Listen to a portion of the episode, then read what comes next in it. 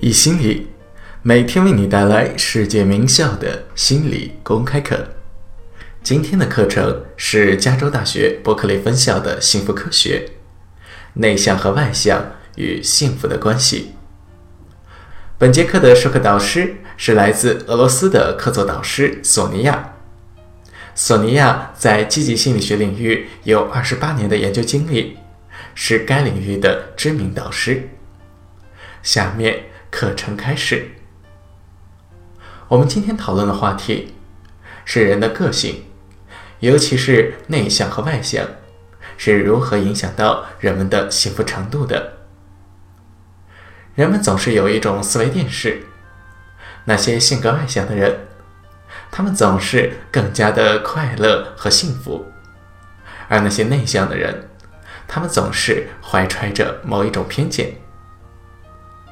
在过往的研究中，确实有显示外向性格和幸福之间有着很强的关联性，这个是不可否认的。但同时，也并没有研究说明内向的人是不幸福的。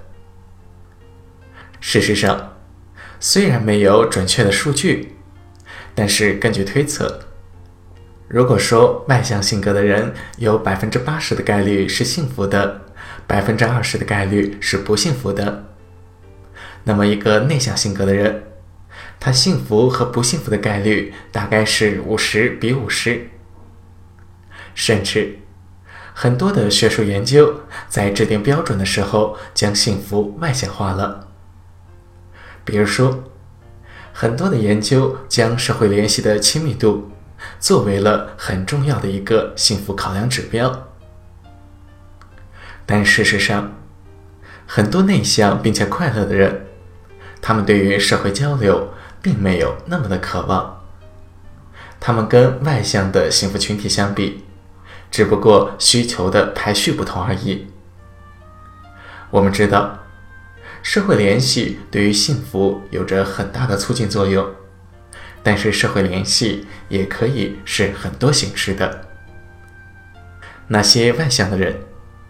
他们可能一天到晚都是好友环绕，但是那些内向的人，他们可能只有很少的朋友，但是这些朋友的关系非常的亲近，他们有着非常密切的友谊和家庭关系。这个是一个数量和质量的区别。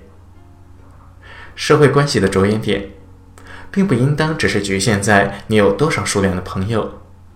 你是不是一天到晚被一群人围在中心，去出入一些喧闹的场合，去做一些令人兴奋的事情？相反，能够和你真正喜欢的人，真正的产生亲密的联系，这个可能才是你真正需要的东西。斯蒂文·克尔曾经做过一个研究。这个研究是关于孤独感如何影响到人们的各种生理指标。研究显示，那些有孤独感的老人，他们患炎症的概率要更加的高。但是我们要注意的一点是，这里的孤独感是指老人自己感受到的孤独感，而不是说外界评价的孤独。有很多内敛的老人。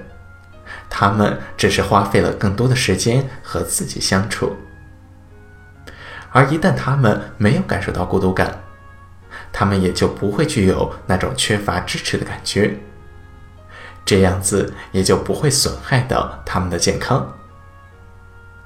所以，内向的人不要太过在意外界的一些偏见，即使你很内向，即使你看似不善于与人交往。你仍然可以非常的幸福，你和那些外向的人拥有平等的幸福机会。本段课程到此结束，谢谢大家。